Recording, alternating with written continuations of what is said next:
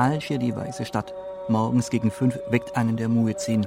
Es ist Mittwoch. Wie jede Woche werden die Angehörigen der Verschwundenen nach dem Vorbild der argentinischen Mütter der Plaza de Mayo demonstrieren. Das Büro der Menschenrechtsorganisation SOS Disparu ist nicht einfach zu finden. Nicht, weil an der Tür nur ein einfacher weißer Zettel hängt, sondern weil fast alle Straßennamen in den letzten Jahren geändert wurden. Selbst die Taxifahrer wissen oft nichts anzufangen mit den neuen Bezeichnungen. Wie durch ein Wunder sind sie dennoch erstaunlich pünktlich. Dabei erstickt Algier längst am Verkehr. Mit zwei Mitarbeitern von SOS Disparu bin ich auf dem Weg zu der Demonstration der Angehörigen.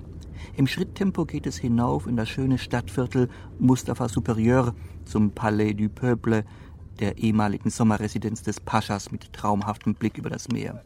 Dort ist auch die Nationale Kommission zur Beratung und Förderung der Menschenrechte untergebracht, was sich reichlich absurd anhört, wenn die Angehörigen der Verschwundenen davor noch nicht einmal demonstrieren dürfen. Per Dekret des Präsidenten gilt die Nation nach dem 15-jährigen Bürgerkrieg als versöhnt. Die alten Frauen fallen kaum auf.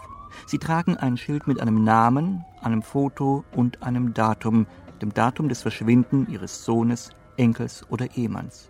Seit 15 Jahren oder noch länger warten sie auf eine Antwort. Die Mitarbeiter von SOS Disparu entscheiden, dass es sicherer für mich wäre, nicht auszusteigen, denn ich besitze keine offizielle Pressegenehmigung für die Berichterstattung. Später im Büro werden sie mir ihre Geschichten erzählen. Verhaftet, vergewaltigt, gefoltert, verschwunden am. Von sämtlichen Wänden blicken einen die Fotos der verschwundenen Männer an. 8000 Fälle haben sie gesammelt. Cette dame-là, je la connais parce qu'elle habite juste le côté où j'habite moi.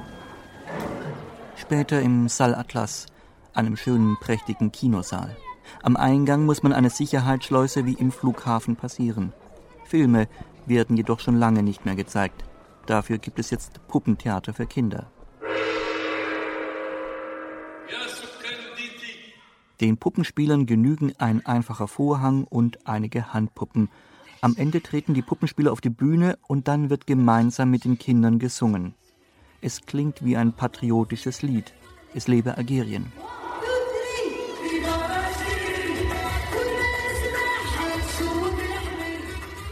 Da ich von dem Stück in Arabisch gar nichts verstand, fange ich am Ausgang die Puppenspieler ab und bitte deren Spielleiter Garda Khalabi, dass er mir das Stück erklärt.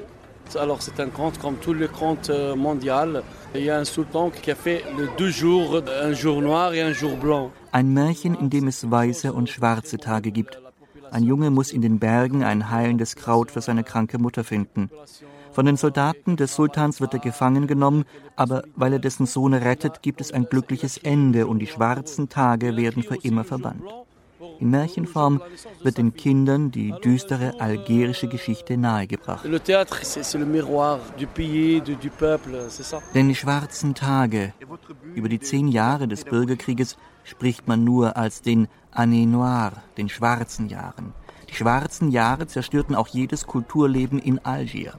Ich besuche das Filmmuseum, die Cinémathèque Algérienne. Seit einigen Monaten zeigt sie endlich wieder Filme, wenn auch nur nachmittags. Le lieu, ce cinéma, a eu deux fois une bombe. Donc ça vous donne une idée que la culture, c'était la première chose que les terroristes avaient essayé de toucher. Maria Sator, die Direktorin der Cinémathèque Algérienne. Zwei Bomben wurden während des Bürgerkrieges in das Kino geworfen. Sie sollten die Kultur treffen und sie trafen die Kultur. An Algier verwirren die Gegensätze. Algier ist eine moderne und vor allem sehr französische Stadt. Selbst die Kaspar, die als UNESCO-Welterbe geschützt ist, die berühmte weiße Stadt, wirkt auf den ersten Blick kaum orientalisch, so dass man eigentlich enttäuscht ist. Man muss sich schon einen Stadtführer nehmen, um die versteckten osmanischen Paläste darin zu finden.